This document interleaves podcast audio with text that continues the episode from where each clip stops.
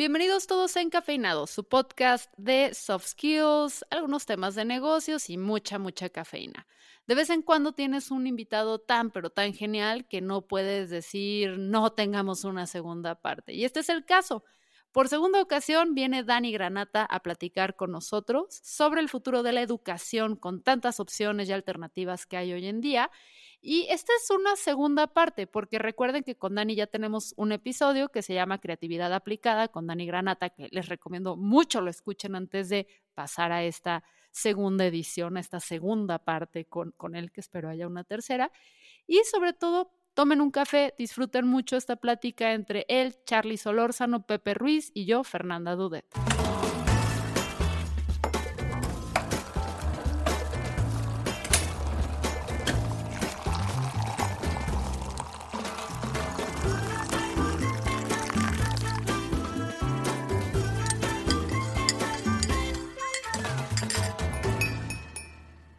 Hola Fer, hola Charlie, ¿cómo están? Muy, muy bien, Pepe, ¿tú cómo estás? Igualmente muy bien, este, todavía eh, agarrando viada y siguen, tratando de seguir este, encontrando mi rumbo en esta mega cuarentena la que estamos viviendo. ¿Tú, Fer? Yo muy bien, emocionada porque estamos, tenemos por primera vez un, ¿cómo sería? Un encore, eh, un invitado especial por segunda ocasión porque no se acabaron los temas cuando vino. Dani, Dani Granata, ¿cómo estás? Hola Fer, hola Charlie, hola Pepe, ¿cómo estáis? Gracias por la por el encore. Hola Dani. Eres el primero que, logra esto. Muy bien. Saben que un, tema bien interesante que este, me ha estado sucediendo ahorita en la, en la cuarentena y creo que lo platicamos cuando, cuando arrancamos, todos empezamos a, pensar en exactamente este, cuántos libros íbamos a leer, eh, qué cursos íbamos a tomar, cuántas cosas íbamos a aprender. Yo creo que de repente este, el tiempo se nos vino encima, algunos lo logramos, algunos otros no, pero a mí me ha surgido mucho la duda de exactamente qué dirección debo yo seguir tomando con todas estas cosas que estoy aprendiendo. De repente, como que las opciones incluso ya son hasta abrumadoras. en un principio, pues yo creo que me metía a un, webinar diario porque estaban ahí eh, de moda, estaban en abundancia. Ahora este, siguen cayendo las invitaciones, pero como que ya me empecé a desgastar un poquito con, todos los temas disponibles y no sé ustedes, pero de repente ya como que me empiezo a perder hacia dónde tengo que dedicarle mi tiempo, dónde vale la pena eh, seguir este, estudiando, seguir aprendiendo. ¿Cómo se han sentido ustedes en eso? Pues yo tengo más cursos así y, programas y cosas que quiero que tomar que ganas en la vida últimamente. O sea, sí tengo una lista interminable ahí dentro de las estupideces que compré, para que veas el nivel de ocio al que llegué. Compré un curso que no he tomado, pero debo hacerlo para cuando volvamos a socializar, ser el alma de la fiesta, de cómo tocar las cucharas. Estoy cero bromeando, esto es real. Compré un curso de cómo tocar cucharas. ¿Y tú, Dani, qué piensas al respecto? ¿A ti cómo te ha ido? Digo, tú, es, tú que estás en el, eh, inmerso totalmente en la educación eh, distinta o diferente, ¿cómo, ¿cómo has visto que ha progresado el webinaritis y los cursos y demás? Cuéntame. Em, pues por obvias razones, em, creo que como el ojo de Sauron, así en Lord of the Rings, ¿no? Como que el ojo público volteó a ver que hay un mundo gigante de opciones. Em, creo que se pueden separar, ¿no? Entre formativas, unas eh, de adquisición de nuevas habilidades como tocar cucharas con otras. Eh, y, creo que, la, que es eh, un signo más de los tiempos el hecho de, de la oportunidad que los, que los medios digitales proveen, ¿no? De que tú puedas tener acceso a algo en vez de tener que depender físicamente de, una locación, ¿no? ¿Y qué tendencias estás viendo en ese sentido de, todo lo que es este, el, aprendizaje y el desarrollo en, línea? De alguna manera yo creo que podemos llamarle todas estas oportunidades ya este, microopciones de, de aprendizaje, ¿no? Cuando nosotros estamos pensando en desarrollar nuestra, nuestra carrera profesional, eh, pues pensábamos en, una carrera profesional primero, en entrar a la universidad, cuatro años, temas específicos. eh, algo que yo noto de inmediato ahorita es que cuando yo entré a la carrera prácticamente existía ya la lista completa de todas las materias que iba a tomar a lo largo de cuatro años y medio. Eh, ahorita es un modelo que es este, mucho más flexible.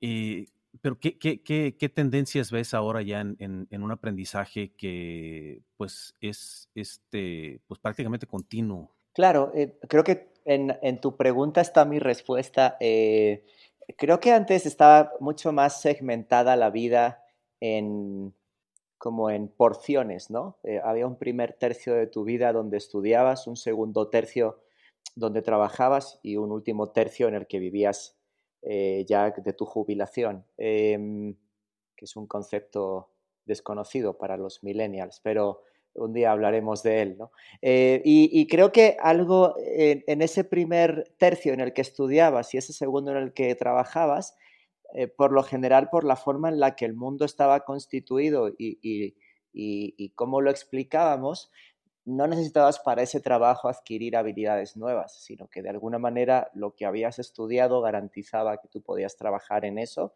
durante X número de años, ¿no? Y creo que hoy, eh, pues hasta si lo piensas, y no porque haya visto yo Dark recientemente, ¿no? Pero hasta si lo piensas, pudiéramos convenir en que hay muchas formas de entender el mundo, ¿no?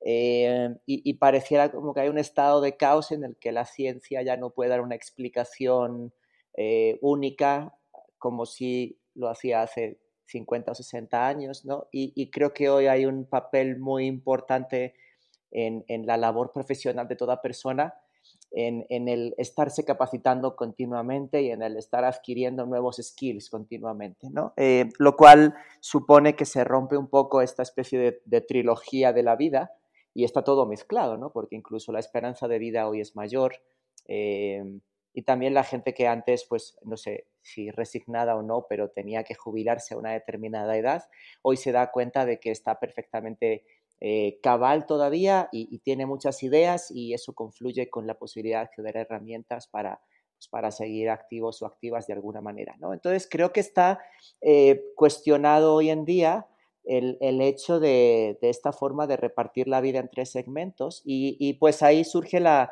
la, obviamente, pues cómo crece la tecnología exponencialmente, como nuestras conexiones de Internet son mucho mejores ahora que hace a lo mejor 10, 15 años y cómo tenemos la posibilidad de acceder a distintos tipos de contenidos, ¿no? Desde el que estudia para, para capacitarse desde cero eh, en línea como una alternativa a ir a la universidad, porque a lo mejor no tiene las ganas o la vocación o, la universidad no encuentra lo que, lo que está buscando, hasta la persona que está eh, perfectamente eh, capacitada y que ha, te, ha, tenido además los recursos para estudiar y acceder a una universidad, eh, pero que además quiere estar agregando nuevas habilidades a su, a su repertorio, ¿no? Y, creo que ahí ahora lo que ha sucedido, pues obviamente todos estamos en nuestras casas metidos y ahí pues, pues como decía, ¿no? Creo que se ha volteado las miradas a darse cuenta de que, de que en este contexto eh, cambiante e incierto,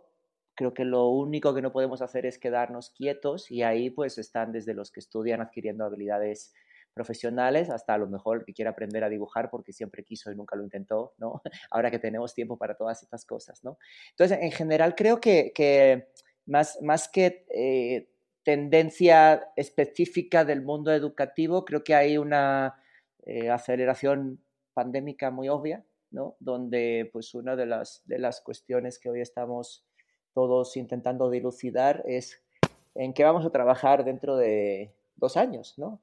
o qué van a estar estudiando. o, o, tres meses. O tres meses, ¿no? O qué, va, o qué van a estar, en qué, va, qué van, no, sé, o sea, quiero eh, pensar que, que los niños de hoy eh, como vayan a estudiar en el 2030, no creo que vaya a ser de la misma forma en la que lo hacíamos eh, los aquí presentes, que por las historias que, que, os conozco a todos, más o menos todos tuvimos una trayectoria en la que pudimos acceder a educación, ¿no? Eh, eh, y, no sé si en el futuro eh, eso va a seguir siendo así, ¿no? Y, y, la verdad yo no tengo la respuesta, eh, pero creo que es interesante la pregunta. ¿Qué valor crees que juega y va a seguir jugando eh, la reputación que de alguna manera compramos con este pues con las certificaciones o con los títulos, ¿no? Porque es un tema importante para los, los que recibimos un título universitario, el decir, oye, me respalda el prestigio, de esa institución o, de esta otra este, universidad. Conforme esto se, se, pulveriza, este, ¿seguirá siendo de igual importancia este tema de la, la reputación? Y perdón, Charlie, que te interrumpí. Iba a decir lo mismo, eh, más o menos eh, era sobre el mismo sentido la, la, pregunta, que cómo veías tú este tema de, de, esa certificación, por llamarle de alguna manera, que nos da una escuela, cuando quizás podemos adquirir ciertos conocimientos parecidos eh, en otras plataformas, ¿no? Pues mira, hoy, hoy acabo de ver un, un tweet de, de, una persona que, que trabaja en una de estas grandes compañías que la semana pasada fueron acribilladas en el Congreso de los Estados Unidos y mm, y entonces están sacando una, una suite de certificados eh, donde, por 300 dólares y que si tú tomas eso, ellos a la hora de hacer un proceso de reclutamiento lo consideran con la misma importancia a que si tú hubieras eh, cursado un, un, grado de cuatro años, ¿no? Eh, entonces, creo que, creo que hay dos cosas, ¿no? Y es, siento que antes hablábamos de la educación o de las universidades como, como estas grandes cajas negras donde iba todo en el lote, ¿no? Iba la marca de la universidad, la formación que te daba, el networking al que accedías, y de repente ahora en la que se está cuestionando eh, el, mundo completo, nos hemos dado cuenta a la hora de observar la educación, ya que no es presencial en estos momentos por la pandemia, hemos empezado a ver como las partes, ¿no? Y para intentar entender si lo que a lo mejor se paga por semestre qué es lo que se contenía en ese semestre de, que, los, que los padres pagaban a, los alumnos, ¿no? Y entonces hemos visto, ah, pues estaba la educación y estaba el networking y estaba la marca y estaba también el desplazamiento y todo, ¿no? Y, yo creo que hoy, eh, pues, em, sigue siendo muy relevante para, sobre todo para muchos padres, esta cosa de, señalar virtud, ¿no? Este concepto tan gringo del virtue signaling, ¿no? Que es como de hago esto y lo, y lo, y lo, lo escribo sin presumirlo, pero para que se vea que lo, que lo hice, ¿no? Y, y es algo que sucede en todos los niveles, ¿no? O sea, porque pues yo ahora, obviamente, si, os recordáis en, el, en, el, en, la intervención previa, estaba esperando un bebé, sigo esperando bebé, pero ya estoy muy cerca, ¿no? Y una de las cosas que he descubierto en, en este proceso de embarazo de mi esposa es la cantidad de, de, personas que van con un ginecólogo o ginecóloga determinado por el mero hecho de poder decir que fueron con ese ginecólogo o ginecóloga, ¿no? Entonces, esto sucede a todos los niveles y, y yo creo que sigue habiendo padres que honestamente lo hacen pensando en el mejor futuro para sus hijos, de decir, es que si te gradúas o te titulas de esta, de esta universidad, vas a tener más probabilidades de tener éxito en el futuro que si no lo haces, ¿no? Y, yo creo que, en este sentido, eh, yo no, no creo que un, un mundo formativo o educativo se derrumbe para que para que nazca otro, ¿no? Sino que creo que ahora lo que, lo que estamos viendo es que hay, hay alternativas de, de, conocimiento donde lo que está por verse es cuál es la moneda de valor en el futuro. Y si en el futuro el valor es decir que te graduaste de la Universidad de Harvard o, no y qué significa eso, ¿no? E, entonces yo lo que creo hoy es que el, los, lo que está sucediendo con, con, todas estas plataformas, y yo no soy imparcial porque trabajo para una, ¿no? Es el hecho de que creo que se está democratizando la, las posibilidades para un montón de personas que antes nada más podían mirar a otros desde lejos y, y, pues se ve, ¿no? O sea, se, incluso lo puedes ver como en esta cosa de a lo mejor familias muy humildes donde el, el eh, la esperanza era siempre este, no, es que es el único que fue la, única persona que fue a la universidad de, todos los hermanos, etcétera, ¿no? Entonces yo, yo creo que hoy el, conocimiento está mucho más democratizado, eh, creo que siguen teniendo valor la, marca de algunas universidades, eh, pero lo hablo desde el presente, no sé en el futuro cuál es el valor que, que esa moneda va a tener. ¿no? Em, y creo que algo importante de esta época para mí, desde que empezó esta pandemia, es, honestamente, no tengo ni la más remota idea de qué va a pasar. ¿Qué va a pasar? Todo es incierto, ¿verdad? Sí, y entonces, pues creo que podemos aquí aventurar eh, qué es bueno y qué es malo, pero en general creo que hoy es una época muy buena para, para hacer, ¿no? Y para, y para hablar no en base a hipótesis, sino pues yo probé esto y funcionó, o yo probé esto y no funcionó, ¿no? Y siento que es lo que tienen que hacer las universidades hoy, eh, y, y, creo que les cuesta porque, pues, no porque no puedan, pueden perfectamente, sino porque venían de un entorno que de alguna manera les era muy confortable y se están viendo obligadas a... Hija, y, se, y, funcionaba además desde muchos puntos de vista, desde la cantidad de personas egresadas al año hasta el, número de, matrículas, eh, etcétera. Eh, o sea, una de las cosas más cruentas, una de las guerras más cruentas que hay eh, cuando intentas comprar publicidad digital es tarjetas de crédito, pero la, educación va por ahí, ¿no? y, entonces yo lo que creo que está el, mundo educativo creo que está todavía como bajo el shock de darse cuenta de que ya no pueden postergar su reinvención. Y se van a reinventar y lo van a hacer muy bien, estoy seguro, pero tienen que hacerlo. Y, creo que están todavía como navegando la, la bofetada. Ahora, algo muy interesante, porque ahorita que hablabas del prestigio, yo sí noto un cambio de perspectiva, pero creo que tiene que ver mucho con la industria y el entorno en el que te mueves. Pongo un ejemplo, ¿no? Eh, con, con, mis amigos que se dedican tal vez a empresas más tradicionales, que, son administradores, que sobre todo que es la, empresa como familiar, ahí sí veo que todavía hay muchísimo peso en de qué universidad vienes, ¿no? Casi, casi como de qué familia vienes. O sea, por dónde vienes para ver si sí o si no, hacemos match para meterte en puestos claves. Donde sí noto un cambio abismal y se me hace muy interesante es en aquellas industrias que van más relacionadas a la innovación y donde roles que no existían y no había programas educativos hace unos años están surgiendo o se están reinventando o se están afinando. Y ahí sí noto la apertura más de, me importa lo que sabes y cómo lo pones en práctica versus de dónde lo adquiriste. O sea, de dónde lo adquiriste, si fue por eh, leer muchos videos de YouTube, te encontraste un mentor o si tuviste un programa o si, como que veo que hay esa flexibilidad dentro de industrias. Donde más lo empecé a notar fue con el tema de los desarrolladores y los project managers, o sea, ahí noto que hay muchísima gente muy, muy buena que se formó a la mala, o sea, se formó en, en redes, haciendo sus programas educativos, haciendo sus, o sea, tomando cursos y lo que estaba y eso sí me llama mucho la atención, digo, porque veo todavía un sector muy, mm, muy sin ganas de dar oportunidades a, personas que hayan tenido alternativas educativas. ¿Sabes qué? Yo creo que aquí este, eh, e, estuve tomando nota ahorita mientras hablaba Dani porque me brincaron cuatro palabras súper importantes que me pareció que incluso este, yo confundo a ratos, ¿no?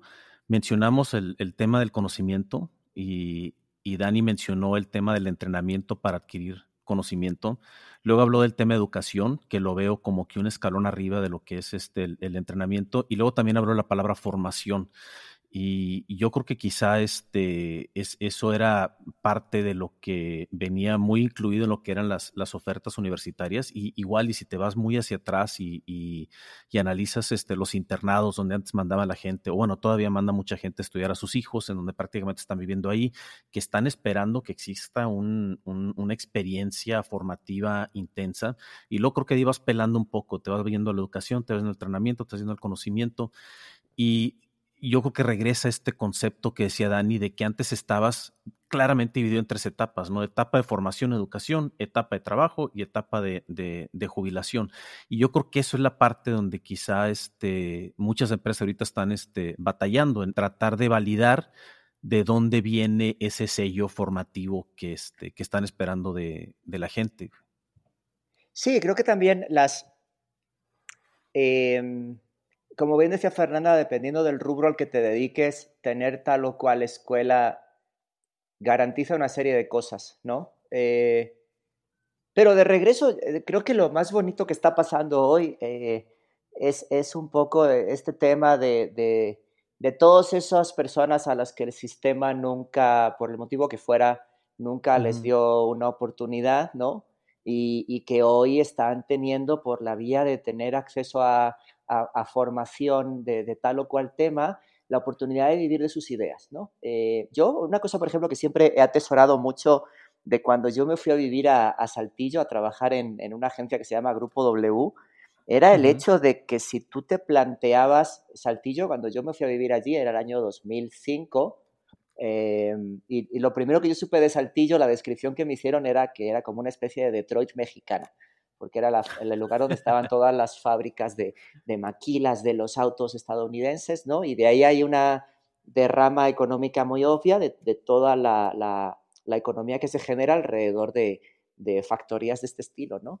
Y, entonces yo una cosa que siempre me pareció alucinante cuando vivía allí era el hecho de cómo dos personas con un cierto talento creativo deciden que van a crear Digital Invaders. Eh, Digital Invaders fue la escuela que abrimos después, pero eh, primero fue la, agencia y, la abrieron en Saltillo. Y yo siempre decía, pero esto es como vender corbatas en el desierto, o sea, ¿para qué carajo, no? Y, y esta cosa de saltarse las, las limitantes del contexto y decir, pues yo la voy a abrir porque me da la gana y porque quiero ver qué pasa, ¿no? A mí siempre me pareció increíble porque en un sitio que vivía mayoritariamente de, manufactura, había una compañía hecha por dos locos que vivían de las ideas.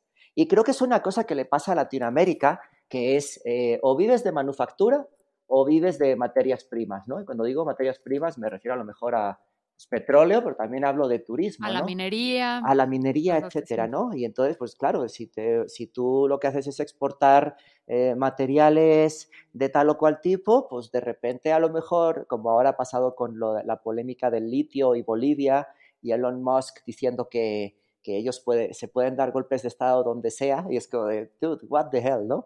Eh, entonces yo, yo, lo que creo es que hay un montón de personas que en la vida han tenido que durante generaciones vivir con las cartas que, le, que les adjudicaron, ¿no? O sea, tú naces en Bolivia, tú naces en México, tú naces en España, que es un país pues mayoritariamente agrícola y turístico, eh, y pues así te toca vivir, ¿no? Y si luego eh, por casualidad naces en Estados Unidos, pues el sistema tiene una serie de defectos muy obvios, pero también tiene una serie de virtudes que te permiten que eh, si tienes una idea a lo mejor la puedas poner en marcha, ¿no? Entonces, yo lo que creo que está pasando hoy es que el, futuro antes estaba muy aglutinado en las manos de, aquello que estaban, eh, aquellos que estaban en los círculos de poder, ¿no?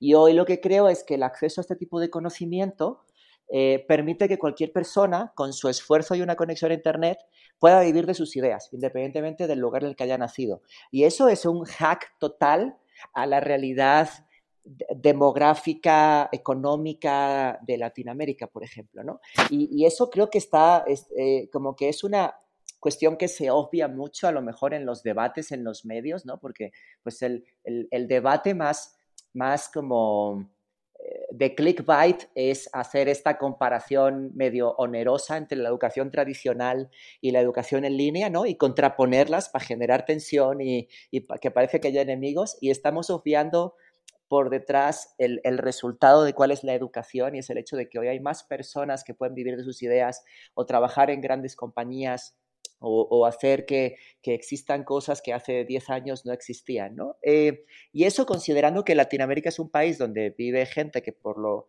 en su amplia mayoría no es privilegiada, pues es, es, una, es un hack de privilegio tremendo y maravilloso, ¿no? Y a mí eso es lo que más me parece fascinante de esta época, en el hecho de, de que haya gente que hoy está a una conexión a Internet de poder hackear su futuro, no ya a una matrícula universitaria. Eso, eso creo que es fantástico. Que eso es la importancia también porque, o sea, si bien esa democratización sigue siendo un privilegio de la clase media, que eso es también la parte de, la importancia de, en México de llevar el Internet a más comunidades, de facilitar que la gente pueda tener computadoras y acceso a, esta red de oportunidades, vamos, ¿no? O sea, porque mientras sigamos así, em, si bien la clase media puede que esto lo rescate, la rescate un poquito, que ves que siempre está en crisis la clase media de desaparecer, em, todavía sigue siendo una limitante para el resto de México. Ahora, sí, dentro de esta clase media, y lo hemos hablado en muchos de estos episodios, eh, sí te da este beneficio por ejemplo, yo no, o sea, ustedes en Saltillo, o sea, los de Saltillo estaban más locos. Yo me de hecho, el único motivo por el que yo he considerado ir a Saltillo en mi vida, y sin ofender a Saltillo, pero no, tampoco me ha llamado la atención, fue cuando estaba Digital Invaders ahí, que dije, no manches, o sea, yo quiero ser parte de ese proyecto, quiero ser parte de, de, esa gente que egresa ahí. Y fue un proyecto súper interesante y creo que parte del atractivo era que gente se estaba atreviendo a hacer algo fuera de, su ciudad. Entonces creo que al, al tener el acceso a, más educación, más información, a comunidades, te permite también hacer este, raíz, a tirar raíz en otras partes de México que antes no hubieras considerado, ¿no? Sí, y fíjate que mencionaste algo bien interesante, Efer, porque, porque hablamos de la democratización del conocimiento y precisamente en el episodio anterior estábamos hablando de las tribus y ahorita mencionaste algo ahí que es precisamente este complemento a poder tener la adquisición de, del conocimiento, porque después necesitas tribus en donde puedas continuar este desarrollo formativo, en donde tengas gente que, que, te pueda mentorear, en donde puedas seguir aprendiendo, donde puedas resolver tus dudas. Este, que yo creo que es el otro componente de, de una escuela tradicional que es uno de los, de los huecos que, que de alguna manera se tiene que, llenar y, y, las tribus es un ejemplo clarísimo Irónicamente, lo que acaba de decir Pepe, ese es el origen de la universidad. Los talleres y los ateliers y todo esto donde los, o sea, donde era una educación más uno a uno y de, de una mentoría personalizada.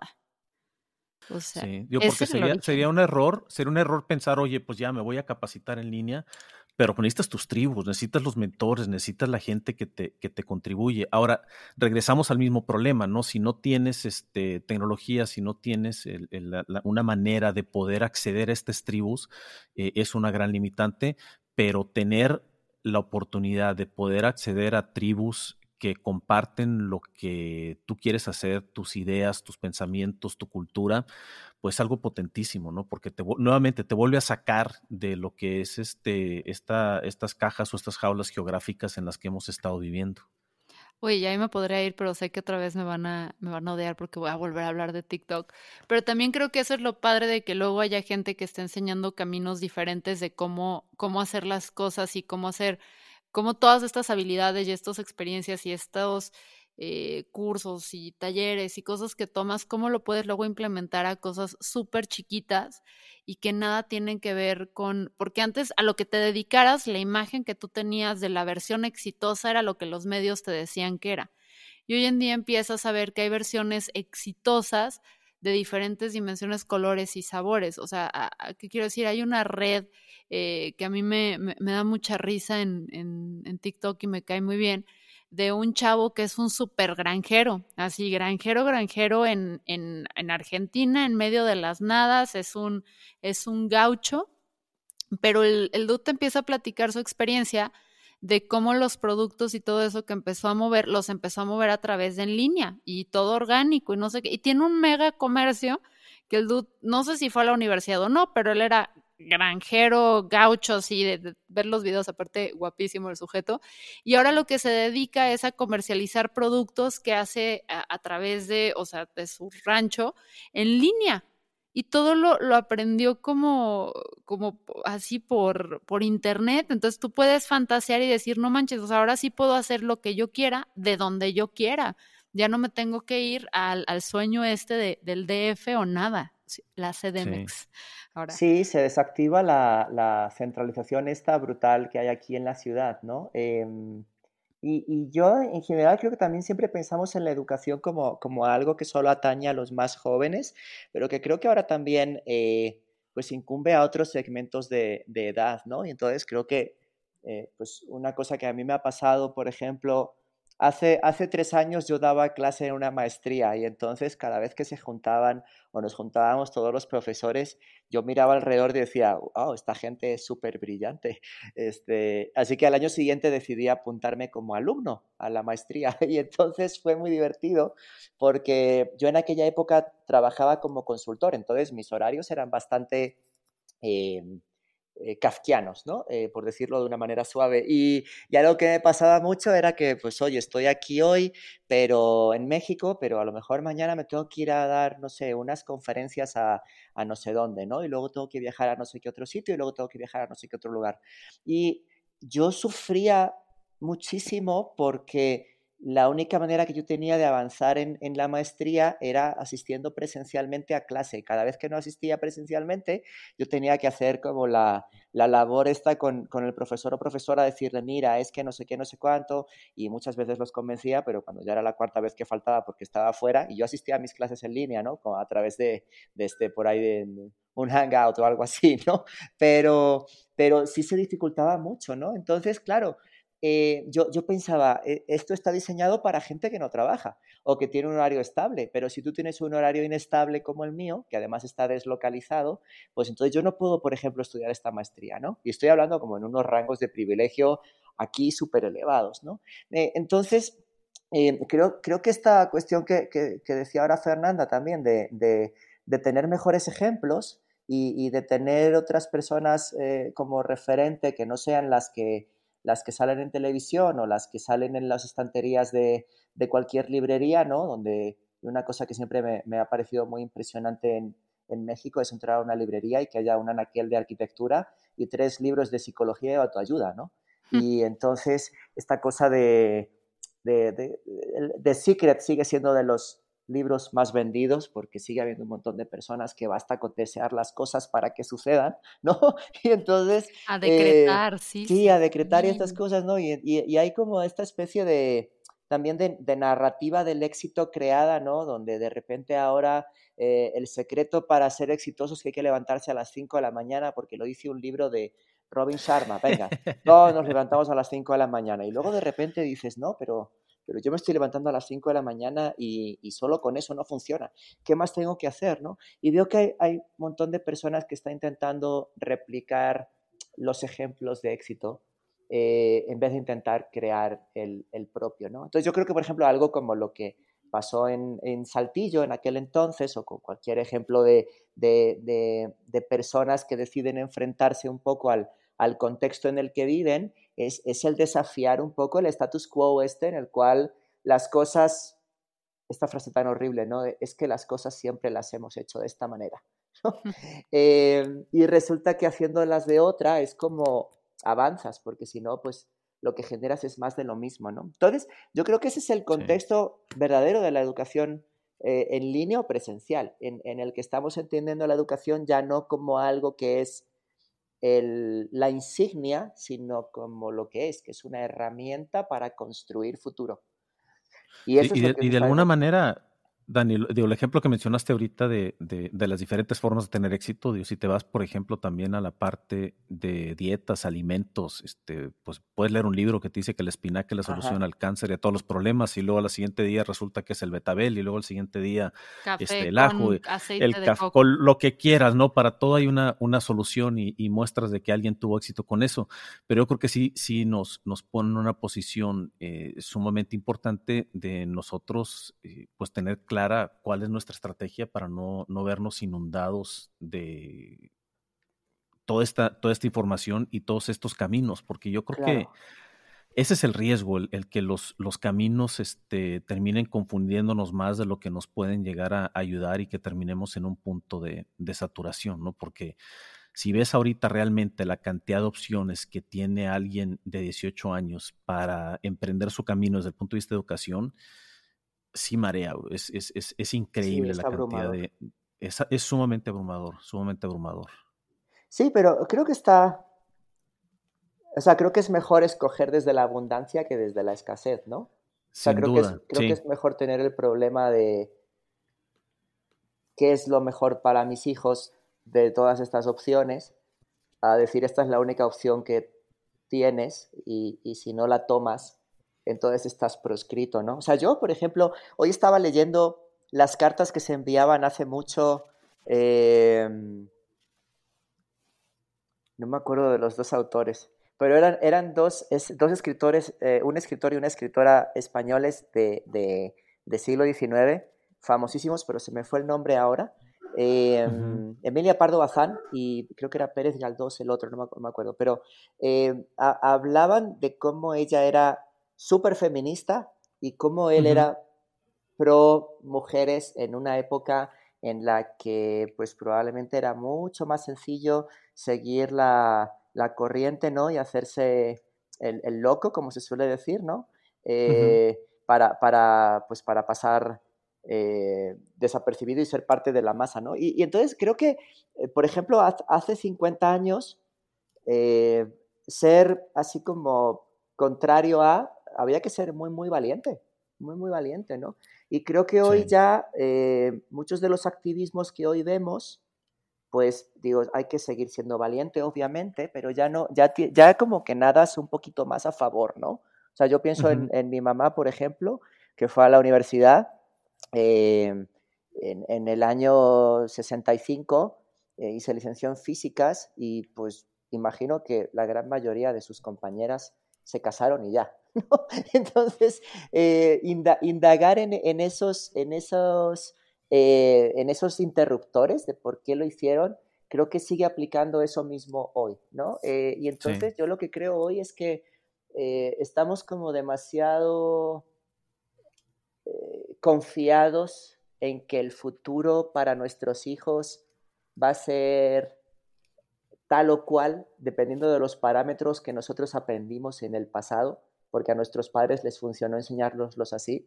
Pero creo que si hoy está clarísimo algo, es que el, futuro está cambiando a razón de cada dos semanas, ¿no? Y entonces yo ahí lo que sí creo es que los, los que somos papás o tienen algún tipo de injerencia de mentoría o tutelar sobre alguien, creo que debiéramos informarnos un poco más y ahí creo que no estamos haciendo a veces tan buena labor como que seguimos con nuestros prejuicios, entre comillas, de decir, es que esto es lo que te conviene, ¿no?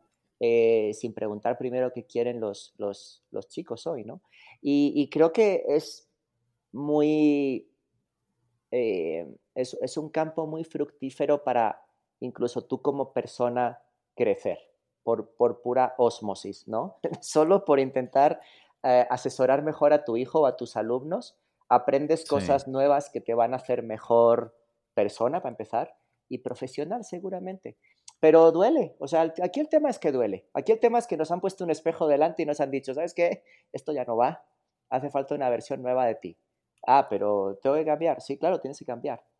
Ok, ¿dónde está la guía para cambiar? No hay. y entonces todos estamos así como, como absortos, perplejos y preocupados. Y yo insisto, siempre digo esto, o sea, creo que es una gran época para estar vivo. Definitivamente. Y yo creo que aquí un mensaje también importante, Dani, es que empezamos a hablar de, de, de los nuevos modelos que quizá podrían llegar a reemplazar a la, educación tradicional y hablábamos de las plataformas que, son excelentes opciones de entrenamiento, pero en todo esto que escribimos este, tenemos que volver a recalcar que, los componentes de formación y lo que no se aprende directamente de, una clase también son sumamente importantes y también son parte de este, de este, este nuevo paradigma de, de educación eh, fuera de, las universidades tradicionales. Los mentores, eh, las, tribus, eh, las experiencias, que creo que es este, parte de lo que nos enriquece y al final eso es lo que nos da la respuesta, porque somos pésimos como humanos de, de tratar de buscar respuesta en todo y es este yo creo que la parte más difícil, el sentirnos cómodos con el silencio, el sentirnos cómodos con que no hay este, certidumbre y en tener la paciencia para dejar que las cosas este, se amolden, avancen y se den sin tratar de, de forzarlas demasiado, que creo que a veces es lo que nos pasa como, como papás. Sí, probablemente oye, Dani, pero dicho todo esto, y, yo creo que lo importante es entonces como iterar, ir, ir explorando, ir investigando, tratar, ¿no? Yo creo que uno de los problemas más, más grandes es, es, romper esa estructura de la escalera. Y, pero si tú tuvieras que decirle a Daniel de, de los noventas, como decías que ahí vivías cómodo, ¿qué, le le dirías que debería de estudiar o en qué se debería de enfocar un poquito en el 2020, sabiendo lo que sabes hoy día? ¿Qué, deberían ser esos skills en los cuales se debería de enfocar? Creo que cualquier empleo relacionado con tecnología va a tener siempre futuro. Eh, y por esto no me refiero únicamente a alguien que sea desarrollador o que juegue videojuegos, sino que puedes pensar que cualquier trabajo va a tener un componente tecnológico en el muy, muy corto plazo. Em, y que eh, de la misma manera en que, no sé, yo, yo me oriento fatal cuando, cuando voy en auto, ¿no? Eh, necesito Waze constantemente y puedo pensar que la, unión de Daniel y una herramienta eh, tecnológica es más eficiente que Daniel dando vueltas intentando meterse al, a la salida correcta del, de, la, de, la, autopista, ¿no? Eh, yo creo que eso va a pasar en todos los trabajos, que, un médico probablemente pueda... Eh, nadie está más capacitado que, un doctor o una doctora para, hacer su, labor médica, eh, pero que hay un gran componente mecánico de su labor que, que, puede ser realizada mejor por una máquina. Eh, lo mismo para, alguien que se dedica a, la abogacía, eh, la arquitectura, etc. Entonces, si, le piensas eh, desde esa perspectiva, hasta la jardinería podría ser relevante para alguien si le aplica también tecnología. Y, creo que cualquier trabajo que, tenga que ver con, con, tecnología en el futuro va a seguir existiendo, porque ninguna máquina va a poder, creo, reemplazar nunca el componente creativo.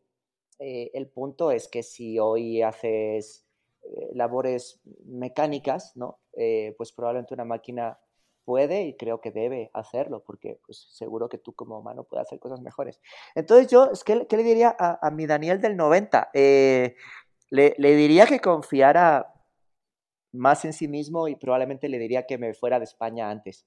O sea, yo, me, yo me tuve, la, tuve la oportunidad de irme de España a, mediados de los 90 em, y decidí quedarme en mi ciudad pequeñita, eh, más cómodo, porque pues uno no sabía lo grande que era el mundo. Eh, ahora quizá para los, la gente joven es, es más obvio porque todos los días lo ven, ¿no? La cultura está completamente globalizada. En aquel entonces, a mediados de los 90, todos estábamos más en nuestras burbujitas, ¿no? Pero yo, si tuviera que decirle algo a ese Daniel, le diría que, se fuera antes de España, no porque el país en el que uno nace esté mal, sino porque cuanto antes conoces otras culturas, antes maduras, antes te buscas la vida y, desarrollas habilidades que no sabías que, podías desarrollar, etcétera, ¿no? Em, sí, eso le diría. Vete de aquí. Oye, Fer, ¿tú, ¿tú qué le dirías a tu yo noventero?